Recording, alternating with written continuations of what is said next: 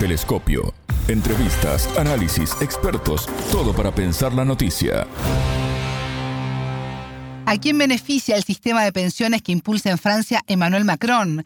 ¿Quiénes pierden y quiénes ganan? Bienvenidos. Esto es Telescopio, un programa de Sputnik. Es un gusto recibirlos. Somos Alejandra Patrón y Martín González, desde los estudios de Montevideo, y junto al sociólogo económico e investigador ecuatoriano Andrés Chiriboga, docente radicado en Francia, analizaremos este tema y repercusiones en profundidad. En Telescopio te acercamos a los hechos más allá de las noticias. La reforma de pensiones que impulsa el gobierno de Emmanuel Macron en Francia fue la gota que derramó el vaso. La disconformidad por la iniciativa que debilita el sistema público se suma al descontento social por el aumento de los precios, la crisis energética y el alto costo de vida en el contexto de la crisis internacional. Miles de manifestantes salieron a las calles de París y otras ciudades para oponerse a la iniciativa que elevó la edad de jubilación de 62 a 64 años. La ola de protestas comenzó el 19 de enero e incluye a los sindicatos más grandes del país, entre ellos transporte, educación, ejecutivos y sectores públicos. La reforma de pensiones se convirtió en la iniciativa más impopular de Emmanuel Macron. Sin embargo, el mandatario insiste en llevarla adelante, como lo prometió en la campaña, para lograr el equilibrio en el sistema. Quienes se oponen a la reforma aseguran que el presidente quiere desmantelar el sistema público de pensiones para dar el gran paso al sistema privado y continuar enriqueciendo a los millonarios de Francia. El entrevistado. Andrés Chiriboga, sociólogo ecuatoriano en Francia. Bienvenido a Telescopio. ¿Cómo estás? Es un gusto recibirte. Igualmente, Alejandra. Eh, un gusto poder eh, conversar con ustedes y siempre a las órdenes. El gobierno de Manuel Macron se enfrenta a un declive en la aceptación social de sus diferentes reformas sociales y económicas, en especial la vinculada a las pensiones en el país. Hemos visto manifestaciones, eh, personas heridas, Tú estás en París, contanos qué es lo que está sucediendo allí. Bueno, sí, sí, sí. Estamos aquí justamente en París, eh, donde en los últimos días, eh, precisamente el 19 eh, y el fin de semana que pasó, se dieron importantes movilizaciones a los, a los tiempos, diríamos, luego de pasada la pandemia, Que tienen como foco eh, la reforma al sistema de pensiones que tiene propuesto el, gobierno de, Emmanuel Macron. Es un tema pendiente, había dejado en, su primer quinquenio, en los primeros cinco años de gobierno, había dejado pendiente este tema que era una de sus reformas emblemáticas em, en una suerte de, de, avance de una agenda más jalada a la derecha, digamos, más enfocada en, en que debería ser más del mercado y menos del Estado quien regule este tipo de, programas, que en el caso de Francia es un, eh, un sistema que data de finales de la Segunda Guerra Mundial, que es un sistema de pensiones emblemático comparado con otros países de Europa y no se diga del mundo. Sistema basado todavía fuertemente en un esquema solidario, donde quienes trabajan cubren en buena medida las pensiones de quienes ya no trabajan y donde hay unos contrapesos importantes para evitar que haya inequidad. La propuesta de Macron eh, es, eh, hay un argumento fiscalista siempre por delante, ¿no? De aquí al 2030 van a haber millones de, euros de déficit y eso tenemos que irlo corrigiendo, es la responsabilidad del gobierno, etcétera. Es un discurso muy reiterativo de los gobiernos neoliberales en Europa y en el mundo, que por detrás de lo que busca finalmente es debilitar el sistema de pensiones, el sistema de pensiones público, para en un primer momento darle paso a los sistemas privados, que son estos sistemas que se conocen de pensiones por capitalización, donde ya no hay, digamos, un esquema de solidaridad de ninguna manera, sino básicamente uno ahorra, si es que puede ahorrar, por supuesto, eh, ese dinero se le entrega a un, fondo de pensiones privado que hace sus inversiones, saca rédito de ello, y luego finalmente te devuelven ese dinero. Entonces, cuando debilitas el sistema de pensiones público, como el, como el francés, que es un sistema emblemático, lo que haces es poco a poco a quienes tienen esa capacidad de ahorro, cada vez les muestras que las pensiones públicas no son atractivas y les obligas de cierta manera a entrar en estos esquemas privados que son buenos negocios para digamos, las personas que gestionan esto, que son los grandes millonarios de Francia y de otros países. Y poco a poco, claro, cuando, cuando realmente ya deja de funcionar bien este sistema, estos sistemas privados por capitalización son finalmente los que toman a, digamos, básicamente se toman el, los sistemas de pensiones eh, y en el caso de otros países se ha visto, eh, digamos, que básicamente son sistemas privados por capitalización eh, quienes, quienes se encargan del tema, digamos, para ponerlo en muy sencillo y se habla ya abiertamente de una privatización del sistema, que es el objetivo que no, detrás de una retórica más fiscalista, el gobierno trata de poner en marcha. El, hay algunos puntos, ¿no es cierto?, que escuchan, que nos leen, deben, deben conocer, ¿no es cierto?, sobre todo este, este punto, el más controvertido quizá, que es el aumento de la edad de jubilación, que actualmente en Francia está en 62 años, que pasaría a 64 años, bueno, progresivamente hasta el 2030, pero bueno, se sube, digamos, de, de, manera importante, que es lo que más ha generado conmoción, eh, sobre todo en la población que está cerca de jubilarse. Dicen, bueno, yo, digamos, del día de mañana ya iba a estar jubilado y ahora me toca trabajar dos años más o un año más. Y, digamos, esto ha generado mucho descontento. Y un descontento más colectivo. La semana pasada existió una, una movilización importante en París, alrededor de 140 mil organizaciones solo de jóvenes se movilizaron de una manera más solidaria, digamos, es un problema que se viene a futuro, pero hay una suerte también de solidaridad con lo que sucede con los con los pensionistas que se encuentran en, este problema actualmente. Se suman otros problemas, el costo de la vida, la inflación, eh, temas energéticos, etcétera, y esto, como tú bien preguntabas al inicio, genera una suerte de de descontento masivo, que ya se, ya toma forma en las calles como una gran movilización eh, convocada por los sindicatos, además convocada de manera unificada, que es una cosa que no se veía en los últimos tiempos. Siempre habían algunos sindicatos que se unían, hay un sindicato un poco más reformista, pero ahora todos estuvieron juntos y pusieron en las calles no solo de París, sino de las principales ciudades de Francia. Los números siempre varían, no hay unos datos que los da la policía, el gobierno, los propios sindicatos, pero estamos hablando de alrededor de entre un millón y un millón y medio de personas, que es una cosa ya importante.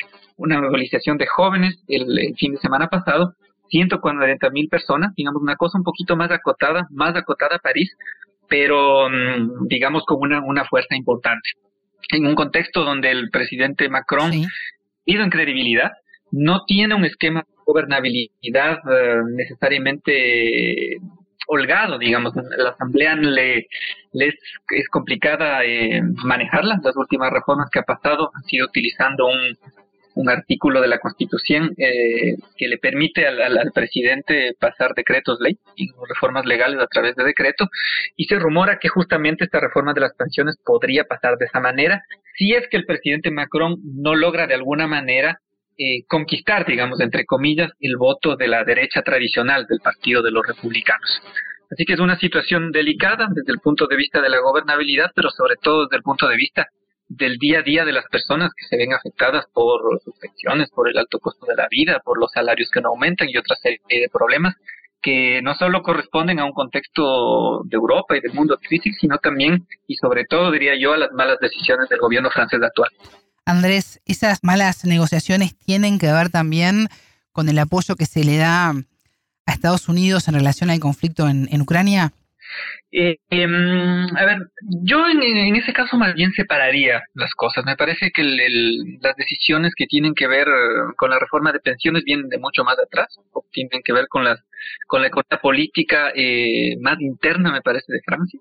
¿Cierto? Hay un sector de, digamos, de la, de la clase más pudiente francesa que presiona bastante por esto, pero de todas maneras, eh, digamos, los, los problemas se suman de alguna manera con, con, con el contexto geopolítico. El conflicto entre Rusia y Ucrania evidentemente tiene un impacto sobre todo a nivel de costo de la energía, eh, que es algo que se está sumando de alguna manera a este a, todo este problema. Entonces son son temas que el, que el, que el gobierno, más allá de que podemos entrar en una discusión más geopolítica, sí. que están haciendo los países de la OTAN, cuál es el apoyo que están haciendo, en clave del día a día, digamos, demuestra que, que los efectos que puede tener este conflicto, yo creo que ahí hay una voluntad más popular, más colectiva de que el conflicto llegue a un fin, ponerse del lado de ninguna de las partes, eh, sí tiene efectos en el día a día de las personas, sobre todo en lo que tiene que ver con el costo de la energía, eh, que hay una afectación, digamos, indudable, ¿no es cierto?, por las relaciones históricas que, que ha tenido tanto Rusia como y Ucrania con, digamos, con la parte más occidental del, del continente europeo. Entonces, eh, es parte del combo, es parte del programa, del, del, problema, digamos, de esa gestión del conflicto, si es que esto se alarga, si no se encuentra una solución rápidamente, tiene, por supuesto, un impacto en, la situación de vida de, de los franceses y de los, y de los europeos. Andrés, las negociaciones entre los sindicatos franceses y patronales laboristas venían congeladas desde hace un par de años. Eh, el último acercamiento que se dio con Emmanuel Macron puede generar algún tipo de cambio en la reforma sumado a las manifestaciones que se están realizando? ¿Te refieres a los um, a, los sindicatos de a los de trabajadores? Los trabajadores. Los sindicatos de trabajadores y a las y a las reuniones con Macron. Bueno, las uh, han habido acercamientos, por supuesto, digamos, han habido reuniones, pero los uh, los resultados han sido nulos, básicamente los puntos que han puesto los sindicatos sobre la mesa no han sido acotados. Por supuesto, hay perspectivas diferentes. En algunas posturas hablan de la necesidad de, si es que hay un problema fiscal, ¿no es cierto?, que se puede atacar a través de una aumentación de impuestos a los más ricos o, en algunos casos, si nos enfocamos más en el problema de las pensiones, ¿no es cierto? hay algunos sindicatos que lo ponen es la posibilidad de eh, aumentar, por ejemplo, la parte de cotización que hacen los empresarios, ¿no es cierto? La cotización patronal hay algunas propuestas que están sobre la mesa que no han sido tomadas en cuenta por el gobierno, a pesar de que el gobierno sostiene un discurso de estamos abiertos al diálogo, estamos recorriendo el país, tratando de absorber las dudas, las inquietudes y sobre todo de hacer una pedagogía para que el pueblo francés entienda que es una reforma buena, que no está funcionando tan bien porque em, si quieres eh, tener una suerte de termómetro al respecto, eh, esto no destraba todavía las negociaciones que tienen a nivel parlamentario. Es más, dentro del seno de la propia mayoría presidencial existen algunos diputados, como por ejemplo algunos que corresponden a aliados del, movimiento en marcha, eh, como por ejemplo dentro de la agrupación del ex primer ministro Eduard Philippe, eh, que se han pronunciado ya en contra, que dicen, bueno, si es que esto se llega a votar en la Asamblea Nacional, nosotros vamos a estar en contra. Entonces, en la, propia gestión de la gobernabilidad de la Asamblea se ve que no, el gobierno no está cediendo, más bien está tratando de hacer una suerte de pedagogía, de convencerle a la gente de que esto es bueno, pero, pero no lo está logrando. Y el temor, como decía en un inicio ahí, es que nuevamente el, el gobierno trate de pasar este, esta, esta reforma eh, a través de un decreto. Eso, digamos, yo creo que generaría muchísimo más rechazo a nivel de las organizaciones sociales, sindicales, y no resuelve de todas maneras los, los, los problemas que tiene, que tiene el país. Entonces se viene una, una situación compleja para, para, para el gobierno, para el país. Luego habrá que ver, digamos, qué tanto los movimientos sociales, como tú dices, logran presionar para algún tipo de modificación. Macron dice, bueno, del quinquenio pasado al quinquenio actual ya nos bajamos un año. Entonces, la propuesta de Macron cuando se lanzó por primera vez a la presidencia era subir la edad de jubilación a 65 años, si nos centramos solo en ese punto. Ahora dice 64, dice, ya cedimos un poquito. Pero las organizaciones sociales y en general, digamos, incluso si vemos datos de encuestas y demás, la población francesa no está de acuerdo con, con, ese, con ese gesto, digamos, entre comillas, del, del gobierno de Macron. Entonces, más bien es un, digamos, un, un, gobierno que se muestra, digamos, reticente a ceder. Se escuda finalmente en, en, este mecanismo constitucional de decretos ley que le permite hacerlo, pero yo creo que desgasta más su gobernabilidad, pone a prueba la capacidad de, movilización social. Los sindicatos en Francia históricamente son importantes, pero de todas maneras, desde los años 90, digamos, cuando realmente la fuerza de la movilización social, sobre todo sindical, logró parar las reformas del sistema de pensiones de Chirac. En los, eh, en los gobiernos subsecuentes, eh, la fuerza de la movilización sindical, más allá de que logran poner gente en las calles y demás, no ha logrado mayores conquistas. Existieron reformas del sistema de pensiones en el gobierno de, en el gobierno de, de Hollande, en el gobierno de Sarkozy, digamos, es donde se ha ido un poco ya modificando el sistema de pensiones y a pesar de las grandes huelgas nacionales, eh, los resultados no fueron tan positivos. Por supuesto, habrá que ver qué pasa con la movilización social actualmente, teniendo en cuenta además que se suma los problemas del costo de la vida, del costo de la energía, que de alguna manera los sindicatos deberán inteligentemente poder conectar, digamos, con estas reivindicaciones del resto de la población para tratar de tener eh, alguna posibilidad de, de, de torcerle el brazo al gobierno. Si eso no pasa, digamos, si la historia de, de, las movilizaciones sindicales de finales de los años 90 y del transcurso de los 2000 que no fueron exitosas, se repite, el problema es que vamos a tener efectos eh, de cara a los próximos uh, episodios electorales. Pues lo que yo me temo es que lo que está ya desde hace algunos años Macron haciendo es eh, un poco pavimentando eh, la llegada de la extrema derecha. En las últimas elecciones él fue elegido con un voto con un voto, mm, digamos, de rechazo de varios sectores de la población a la posibilidad de que haya un gobierno de extrema derecha, pero lo que está sucediendo ahora es que, digamos, la gente se, se siente realmente ya abandonada por esta opción. La izquierda no logra cuajar, de todas maneras, una buena alianza para mostrarse como una posibilidad y sigue siendo el partido de Marine Le Pen quien gana terreno con respecto a las personas que sienten que el gobierno, que la clase política ya no les da ningún tipo de salida. Lo que va a pasar, digamos, al final del quinquenio de Macron seguramente es que ahora sí la extrema derecha va a tener verdaderas posibilidades de llegar al poder, mientras que, como te decía, la izquierda no, no acaba de cuajar realmente como una alternativa. Algunas cosas eh, interesantes eh, cuadraron en las últimas elecciones presidenciales y parlamentarias, esta famosa coalición NUPES, pero que de todas maneras me parece que no, digamos, no acaba de ser el contrapeso necesario eh, a la extrema derecha que básicamente poco a poco va ganando en su capacidad de éxito electoral. Entonces, si no hay cambios, digamos, en estos cuatro años que quedan del gobierno de Macron, eh, el problema es que Francia muy probablemente podría girar a la extrema derecha, y muy preocupantemente diría que es lo que ha pasado ya en algunos países. Andrés, tú lo deslizabas al comienzo de la entrevista, pero ¿quiénes ganan con esta reforma de pensiones? La clase más, um, más pudiente de, Francia, por supuesto, porque por un lado presiona muchísimo porque la corrección de los desequilibrios fiscales se haga a través de este tipo de reforma de pensiones y no a través de un aumento de impuestos de las clases más ricas. Em, en segundo lugar, hay muchos intereses de sectores privados que, como decía en un inicio, eh, lo que buscan es que se debilite el sistema de pensiones público para que el sistema privado de capitalización gane terreno. Entonces, esto, la, digamos, en general, la debilitación del aparato del Estado y en este caso del sistema de pensiones, finalmente implica oportunidades de negocio para inversionistas en sistemas de pensiones privadas.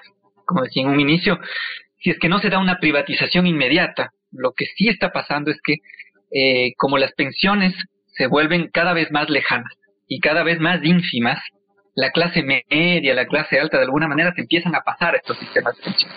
Entonces se vuelven atractivos, ponen su dinero en esos sistemas por capitalización, que básicamente son negocios privados de los sectores más pudientes de Francia y de inversionistas internacionales de Entonces, más allá del discurso fiscalista, efectivamente es una reforma que no está enfocada al equilibrio fiscal, porque además del gobierno eh, francés de alguna manera lo que ha dicho es, bueno, aquí nos toca contribuir a todos, van a tener que trabajar un año más, hay que hacerse al dolor porque hay que equilibrar las finanzas del Estado, pero por detrás realmente lo que está es un beneficio a las clases más pudientes que no son los más afectados ni con el costo de la vida, ni con los problemas de, de, la energía, ni con los problemas derivados del conflicto entre Rusia y Ucrania, sino son los grandes ganadores tanto de la pandemia, tanto de un año donde ya existió el, conflicto bélico entre Ucrania y Rusia.